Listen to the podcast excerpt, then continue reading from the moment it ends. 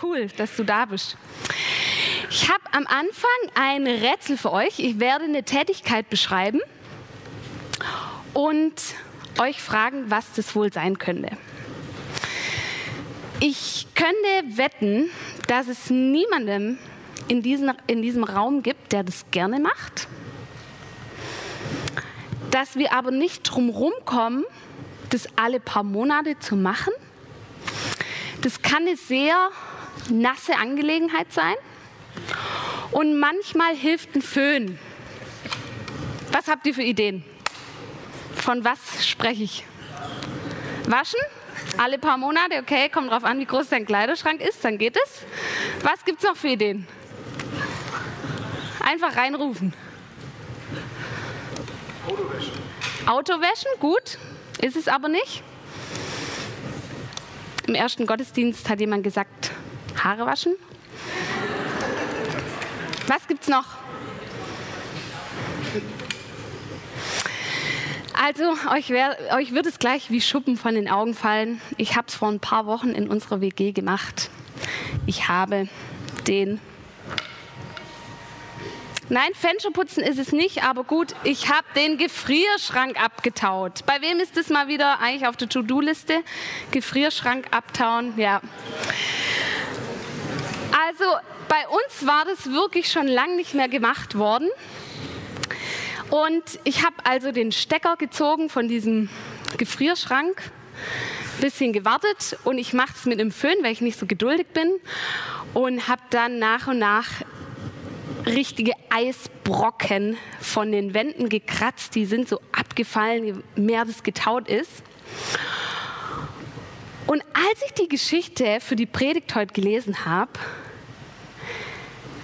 da hat mich das ganz arg an diese Gefrierschrankaktion erinnert, weil ich gedacht habe, Jesus hat es damals manchmal wirklich so gemacht, er hat den Stecker gezogen und die festgefrorenen Überzeugungen und Ideen darüber, wie Gott ist und wie das Leben zu funktionieren hat, sind nach und nach von den Wänden gebrochen. Und das Interessante ist, es war auch bei meinem Gefrierschrank so, wir haben jetzt ungefähr wieder doppelt so viel Platz im Gefrierschrank. Und ich glaube, so ist es auch damals gewesen, als Jesus den Stecker gezogen hat und die Eisbrocken von den Wänden fielen, dass die Leute plötzlich in einer ganz neuen Dimension leben konnten. Und als ich bei dieser Geschichte, um die es heute Abend geht, gecheckt hat, dass auch irgendwie Eisbrocken von meiner Wand abfallen, Ideen, die ich über Gott habe und das Leben, da wurde die Geschichte richtig spannend und ich habe mich total darauf gefreut, diese Predigt heute zu halten und euch das weiterzugeben. Und bevor es losgeht, werde ich noch beten. Jesus, ich danke dir ganz arg für diesen Abend. Und ich danke dir so arg, dass wir gemeinsam hier sein können und du zu uns sprechen willst und du uns neu berühren willst. Und ich bitte dich jetzt, dass du das tust. Danke, dass wir uns auf dich verlassen können und segne die Zeit, die wir jetzt gemeinsam haben. Amen. Die Geschichte, um die es heute Abend geht, also, die steht in Lukas 8 ab Vers 40 und die spielt in Kapernaum.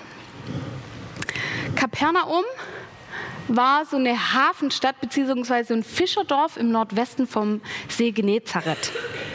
Und Jesus hat sich oft in Kapernaum aufgehalten und gelehrt in den Synagogen, die Tora ausgelegt und seine Lehre praktisch verkündet als Rabbi. Und Jesus ist viel umhergezogen durch die Stadt, durch die Dörfer, die umliegend waren und hat geheilt und ist Menschen begegnet. Und ein paar Kapitel vor unserer Geschichte lesen wir schon, dass, der, dass Jesus nach und nach immer bekannter wurde und die Leute wie ein Magnet angezogen hat. Wir lesen ein paar Kapitel früher, die Rede über Jesus verbreitete sich und große Volksmengen versammelten sich, ihn zu hören und von ihren Krankheiten geheilt zu werden. Wo Jesus hinkam, da waren die Menschen. Und wo man riesige Volksmengen gesehen hat, da wusste man, da muss Jesus sein. Und so lesen wir in Vers 40, Lukas 8, Vers 40, es geschah aber, als Jesus zurückkehrte, er war, da, war davor in, in Galiläa gewesen, nahm ihn die Volksmenge auf, denn alle erwarteten ihn. Und siehe, es kam ein Mann mit Namen Jairus, und er war Vorsteher der Synagoge und fiel Jesus zu Füßen und bat ihn, in sein Haus zu kommen. Jesus kommt also nach Kaper Kapernaum und die Volksmenge erwartet ihn. Alle sind heiß drauf, diesen Rabbi reden zu hören und zu sehen, was er tut. Und dann kommt ein Mann auf die Bildfläche, der heißt Jairus. Und Jairus ist Synagogenvorsteher. Und als Synagogenvorsteher gehörte er zur religiösen Oberschicht, also zu den leitenden Juden. Und ich hatte vorher gesagt, dass Jesus angefangen hatte, in den Synagogen zu lehren, also seine Lehre zu verkünden vom Reich Gottes. Und die Pharisäer und Schriftgelehrten, die religiöse Oberschicht, die merkten ziemlich schnell, dass dieser Rabbi irgendwie anders war. Und es dauerte nicht lang, bis es anfing, dass die sich richtig an ihn gestoßen haben. Und dass sie total drauf aus waren, die Lehre von diesem Rabbi irgendwie zu widerlegen, irgendwas zu finden, was, womit man ihn schwächen äh, könnte oder ausspielen könnte. Und jetzt kommt also Jairus, einer der dieser, ich sag mal, Gruppe angehörte, zu Jesus. Das ist erstmal nichts Ungewöhnliches, weil auch diese religiöse Oberschicht hat Jesus ja aufgesucht, weil sie wollten einfach mitkriegen, wie ist der drauf, was sagt er, was tut er. Aber wir lesen hier, dass dieser Jairus Jesus zu Füßen fällt. Und das ist ganz ungewöhnlich, lässt uns aufhorchen. Für, dieses, für diesen Fußfall gibt es zwei Möglichkeiten.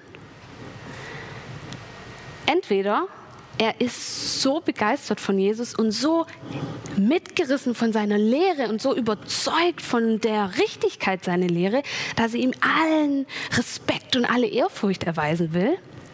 Oder er hat eine Not. Und wir lesen weiter, denn er hatte eine Tochter, eine einzige Tochter von etwa zwölf Jahren und diese lag im Sterben. Aha, es war also eine Not, die Jairus zu Jesus bringt. Als Synagogenvorsteher müssen wir wissen, ist Jairus wirklich gut dran. Alle Leute kennen ihn, alle respektieren ihn, er hat ein gutes Standing, super Einkommen, geachtet, mittendrin im Geschehen, er weiß, was läuft. Und er hat eine Not. Seine Tochter liegt im Sterben. Kennst du das, dass in deinem Leben eigentlich so das meiste in Ordnung ist? So, du hast einen Job oder ein gutes Studium, deine Finanzen sind gesichert, du hast eine Familie, da gibt es vielleicht hin und wieder ein paar Spannungen, aber im Großen und Ganzen alles okay. Und du hast eine Not, hast dieses eine Thema, was dich immer wieder irgendwie umhaut und was dich daran erinnert, du hast gar nichts in der Hand und das Leben ist zerbrechlich. Und diese Not, die der Jairus hat, dass seine Tochter, und zwar seine einzige, im Sterben liegt, bringt ihn zu Jesus. Diese Tochter ist mit zwölf Jahren kurz vorm Heiraten. Und wenn die sterben wird, dann wird die Familie vom Jairus nicht weitergehen und auch sein Unterhalt im Alter nicht gesichert sein. Und für Jesus ist sofort klar, dass er mitgeht. Und dann lesen wir weiter, während er aber hinging, also während Jesus sagt, ja, ich gehe in dein Haus, ich komme zu dir, ich komme zu deiner Tochter, drängten ihn die Volksmengen. Die Gassen, weiß man heute von den Ausgrabungen in Kapernaum, die waren super eng und wir haben vorher gelesen, die Volksmenge erwartete ihn. Also wir können uns vorstellen, es war ein richtiger, richtiger Auflauf, ein richtiges Gedränge. Das ist eine Information, die wir nachher noch brauchen. Jetzt, der Lukas macht super als Schreiber von diesem Evangelium, kommt eine zweite Hauptperson in unsere Geschichte rein. Man checkt überhaupt nicht, was, warum er jetzt dazukommt, aber eine zweite Hauptperson tritt auf die Bildfläche und zwar eine Frau.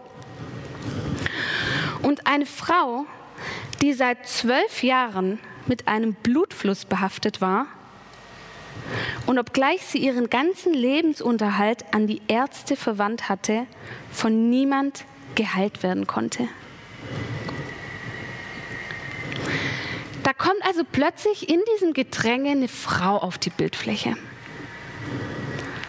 Und diese Frau, über die erfahren wir, dass die seit zwölf Jahren einen Blutfluss hat.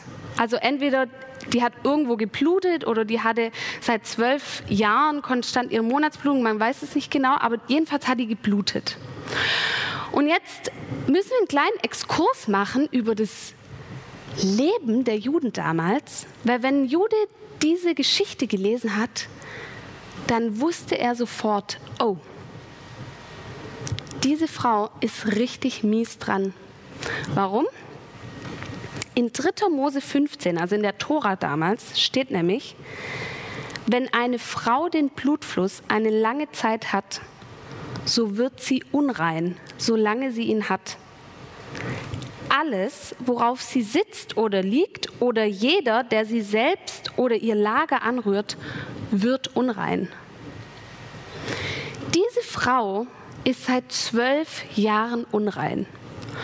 Und alles, was sie berührt, wird unrein und jeder, der sie berührt, wird unrein. Und jeder, der etwas berührt, das sie berührt hat, wird unrein.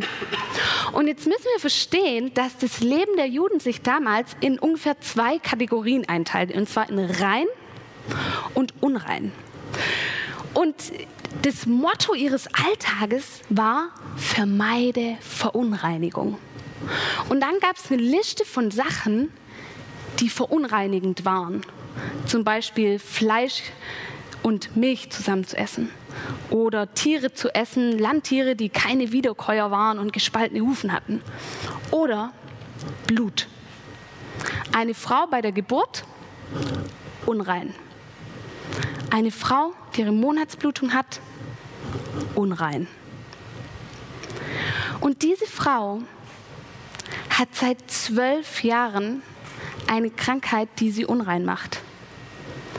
Diese Frau lebte in absoluter Einsamkeit und Isolation. Jeder wusste, wer sie war und jeder hat einen Riesenbogen um sie gemacht. Sie konnte nicht auf den Markt, sie konnte nicht in die Synagoge, schon gar nicht in den Tempel.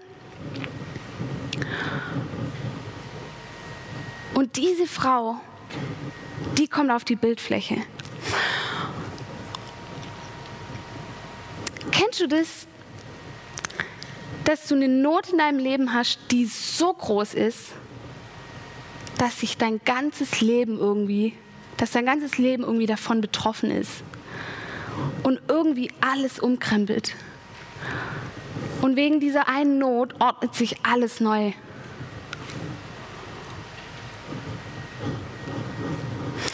Als ich das so gecheckt habe, was da hinter dieser Unreinheit steckt und was für eine Not diese Frau hatte, habe ich mich gefragt, wozu hatten die Juden eigentlich solche krassen Reinheitsgebote?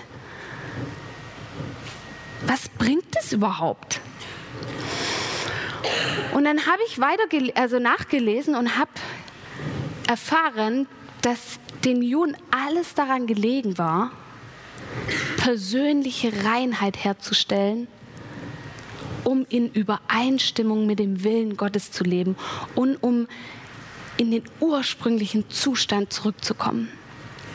Das Ziel von diesen ganzen Reinheitsritualen und Geboten und Verboten war, versöhnt mit Gott zu leben, versöhnt mit sich selber, versöhnt mit seinen Mitmenschen, im Reinen zu sein. In der hebräischen Sprache gibt es dafür ein Wort, das heißt Shalom, Frieden. Durch diese ganzen Reinheitsgebote wollten die Menschen einfach im Frieden sein mit Gott und mit der Welt und mit sich selber. Im Reinen sein.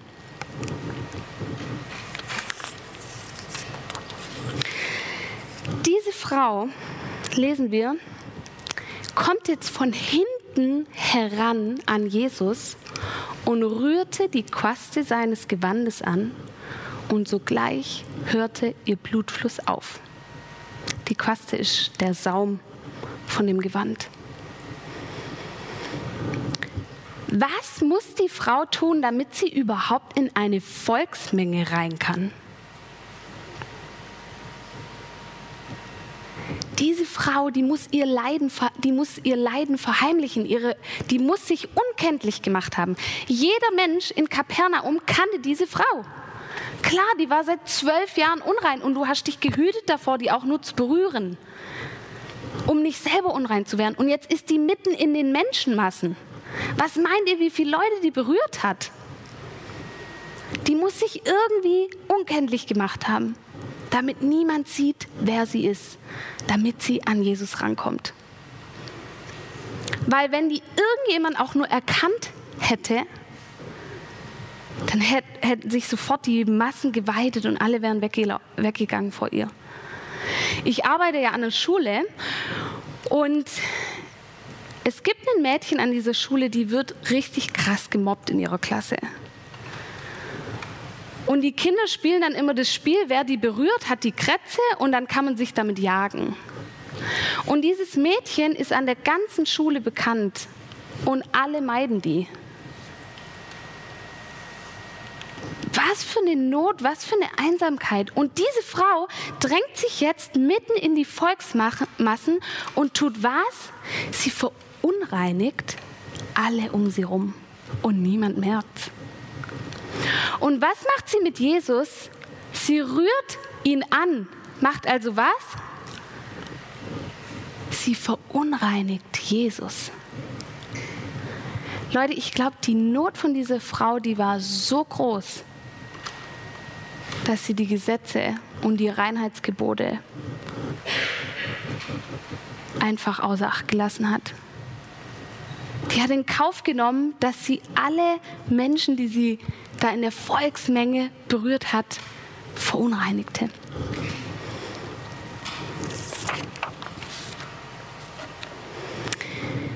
Jesus bekommt es mit, dass er berührt wird. Er spricht, wer ist es, der mich angerührt hat? Als aber alle es abstritten, sprach Petrus, Meister, die Volksmengen drängen und drücken dich. Wie dumm, so eine Frage zu stellen. Jesus aber spricht, es hat mich jemand angerührt, denn ich habe gespürt, dass Kraft von mir ausgegangen ist. Anstatt zu fragen, anstatt dass er Petrus fragt, wozu willst du das wissen, wer dich berührt hat, sagt er Jesus, wie dumm. Warum fragst du sowas? Hier ist das übelste Gedränge. Ich haben schon zig Leute berührt. Aber Jesus lässt nicht locker und sagt, doch, ich habe gespürt, wie eine Kraft von mir ausging. Und das war ein Berühren von jemandem, der nicht gesehen werden will. Und ich glaube, die Frau, die ja nah an Jesus dran war, die bekommt es mit und die kriegt richtig Angst. Wenn sie jetzt entdeckt wird, was wird dann passieren? Alle Leute werden entsetzen und oh, hat sie mich angefasst? Bin ich jetzt auch unrein geworden? Als die Frau aber sah, dass sie nicht verborgen blieb, kam sie zitternd und fiel vor ihm nieder und berichtete vor dem ganzen Volk, um welcher Ursache willen sie ihn angerührt habe und wie sie sogleich geheilt worden sei. Er aber sprach zu ihr, Tochter, dein Glaube hat dich geheilt. Geh hin in Frieden. Jesus antwortet so was Unglaubliches. Er sagt, Tochter, dein Glaube hat dich geheilt. Geh hin in Frieden. Frieden. Ich glaube, Jesus hat dieser Frau zugesprochen, du bist versöhnt. Du bist mit Gott im Reinen. Es ist alles wiederhergestellt. Geh hin in Frieden. Jetzt wird es spannend. Denn wen gibt es noch in dieser Geschichte? Jairus, der die ganze Zeit ja bei Jesus war, das mitbekommen hat. Und Lukas erzählt jetzt wieder von dem Jairus und ich glaube, in diesem Jairus macht sich eine richtige Spannung breit. Warum? Der Jairus merkt, die Not des echten Lebens kollidiert mit seinen Reinheitsgeboten. Die Not des echten Lebens kollidiert mit seinem Gesetzesrahmen. Die Not des echten Lebens passt irgendwie nicht zu seinen Betonüberzeugungen. Und es kommt noch krasser. Während er, also Jesus, noch redete, kommt einer von dem Haus des Synagogenvorstehers und sagt zu ihm, deine Tochter ist gestorben. Bemühe den Lehrer nicht. Krass. Ich glaube, der Jairus wusste gar nicht mehr, was machen. Von dieser Not, die er hatte, dass seine Tochter im Sterben liegt, hin zu dieser komischen Aktion mit der Frau und dass es doch gar nicht geht. Und jetzt kriegt er die Nachricht, dass seine Tochter gestorben ist.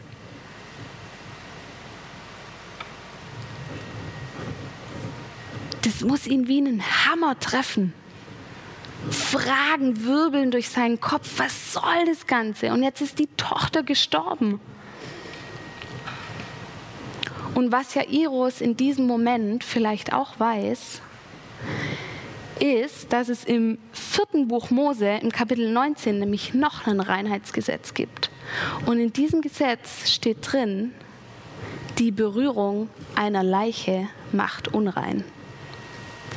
Die unmittelbarste und schwerste Verunreinigung, die ging nämlich vom Tod aus.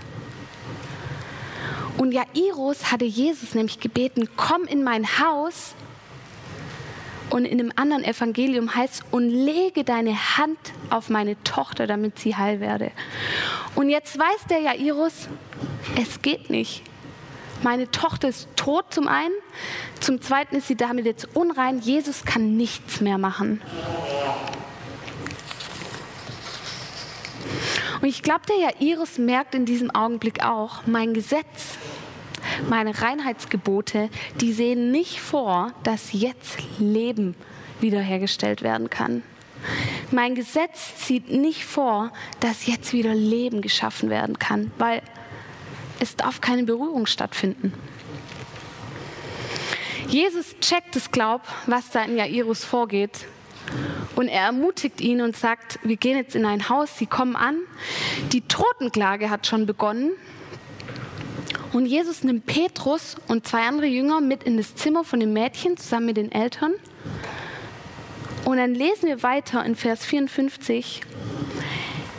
Er aber ergriff ihre Hand und rief und sprach, Kind, steh auf. Um dieses Mädchen zu heilen, muss Jesus das Mädchen nicht berühren. Aber was tut er? Er ergreift ihre Hand. Er verunreinigt sich.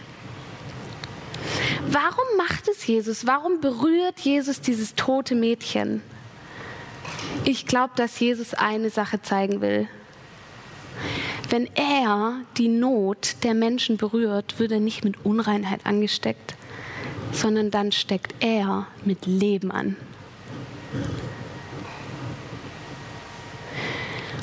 Und ich glaube, in dem Moment erkennt der Jairus, dass seine Not und seine Zerbrechlichkeit weit über seinen Gesetzesrahmen hinausgehen.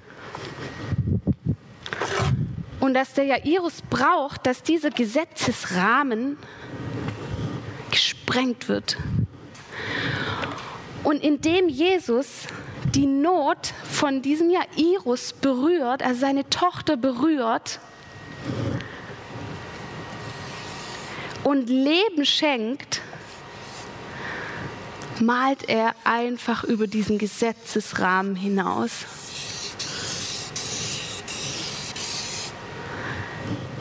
Jesus malt einfach über den Rand hinaus. Das Gesetz würde das nicht vorsehen. Aber Jesus berührt diese Not und schenkt neues Leben und malt einfach über den Rand hinaus. Er malt einfach und es ist ihm egal, wo der Rahmen aufhört oder was dieser Rahmen zulässt. Jesus malt einfach über diesen Rand hinaus. Was ist dein Rahmen? Was ist dein Rahmen? Vielleicht ist dein Rahmen auch so ein Gesetz, so ein unbewusstes. Zum Beispiel, dass Gott nur den beschenkt, der es verdient. Der genug geglaubt hat, genug geleistet, der tüchtig war im Glauben, der geistlich war, der seine christlichen Pflichten erfüllt hat. Oder dein Rahmen ist vielleicht ein Erlebnis, das du hattest, ein Gefühl oder Umstände. Oder dein Rahmen ist eine Einteilung der Welt in Christen und Nichtchristen. Oder dein Rahmen heißt, Gott gibt es gar nicht. Bei allem, was ich erlebt habe, glaub nicht, dass es Gott gibt. Ich glaube, dass Jesus dir Leben schenkt und dich mit Leben ansteckt und deine Not berührt, egal wie dein Rahmen heißt und egal wie klein dein Rahmen ist. Ich habe das letzte Woche auf eine ganz humorvolle Art und Weise erlebt, dass Jesus mich berührt hat, weit über meinen Rahmen hinaus. Und zwar war ich ähm, an der Schule und ich ähm, bin Sozialarbeiterin an der Schule, also keine Lehrerin und äh, bearbeite mit den Klassen oft so einfach so soziale Themen, Gewaltprävention, Mobbing und so weiter. Und ich war in einer Klasse und ich habe mit denen über das Thema Selbstwert geredet. Also was sind wir eigentlich wert? Woran misst man das? Warum ist es wichtig, das zu wissen? Und kann man das verlieren und so weiter. Und am nächsten Tag war ich auf dem Schulhof und da, ähm, das ist immer wie ein Jahrmarkt, alles schreit und rennt und es ist wild. Und dann kam ein Mädchen aus dieser Klasse auf mich zu. Die ist Muslimin und trägt ein Kopftuch und ist eine kleine Fünfklässlerin und die spricht dann nicht so gut Deutsch und kam auf mich zu und sagt, Judith, du bist auch sehr viel wert. Und ich musste so lachen und ich habe in dem Moment verstanden, Jesus berührt mich, egal wie klein mein Rahmen ist. Jesus spricht mir so eine Wahrheit durch so ein kleines muslimisches Mädchen zu, mitten auf dem Schulhof.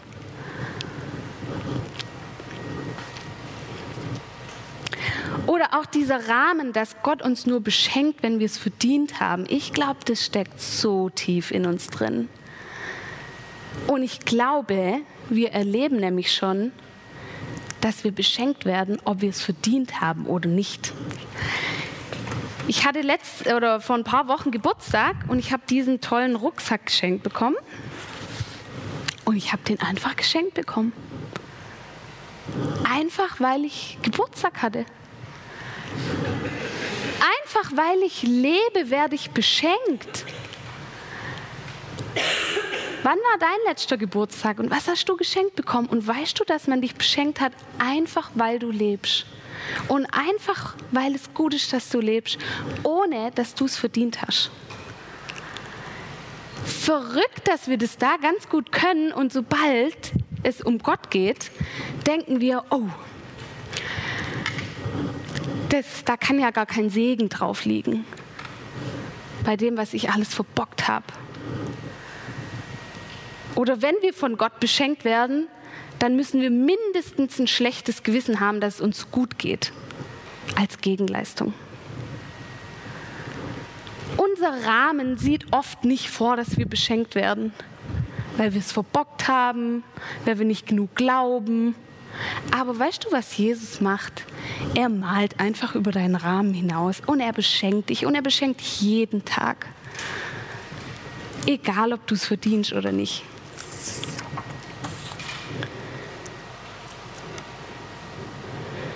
In Matthäus 5, Vers 45 steht ein ganz schöner Vers, denn er lässt die Sonne aufgehen über Böse und Gute, über Gerechte und Ungerechte. Wisst ihr, was Jesus hier sagt? Eure Rahmen sind mir egal. Ich schenke Leben. Ich schenke Frieden. Ich berühre deine Not. Ich helfe dir auf. Ich mache dich heil. Weit über deinen Rahmen hinaus. Vor ein paar Monaten hatte ich in einer anderen Kirche gepredigt und nach der Predigt kam eine Frau auf mich zu und hat mir eine Geschichte erzählt. Und sie hatte mir erzählt, dass sie während der Predigt an eine Situation aus ihrer Kindheit denken musste. Und es war so, dass sie in Afrika aufgewachsen war. Und als sie fünf Jahre alt war, hat, haben sich ihre Eltern getrennt. Und daraufhin haben sie dieses Mädchen dann zurück nach Deutschland geschickt, zu ihren Großeltern. Und sie hat gesagt, ich habe mich in der Predigt daran erinnert, wie ich da auf dem Stuttgarter Flughafen stand mit so einem kleinen Bauchtäschle um den Hals. Und ich habe mich Gott verlassen gefühlt. Verlassen von Gott und den Menschen.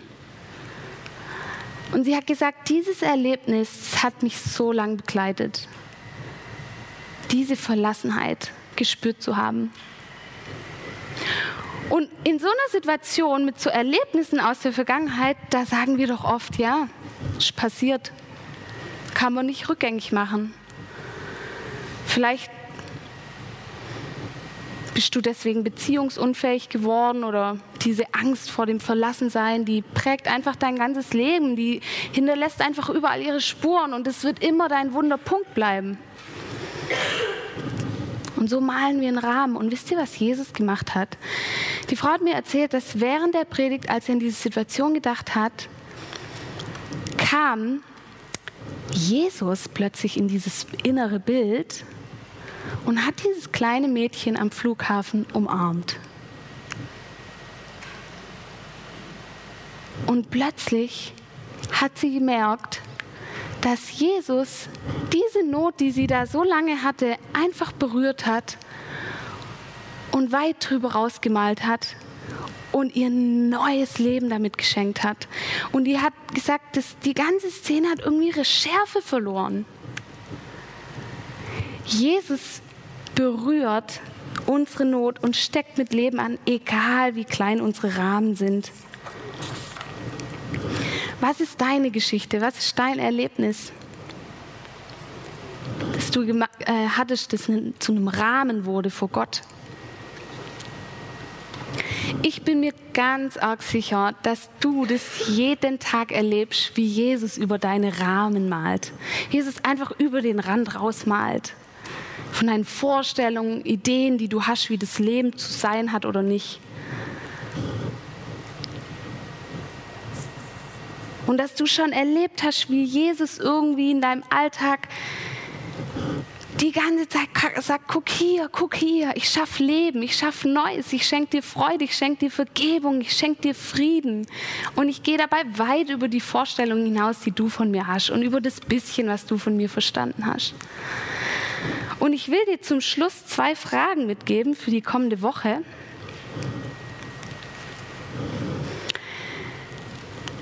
Erstens, was ist dein Rahmen?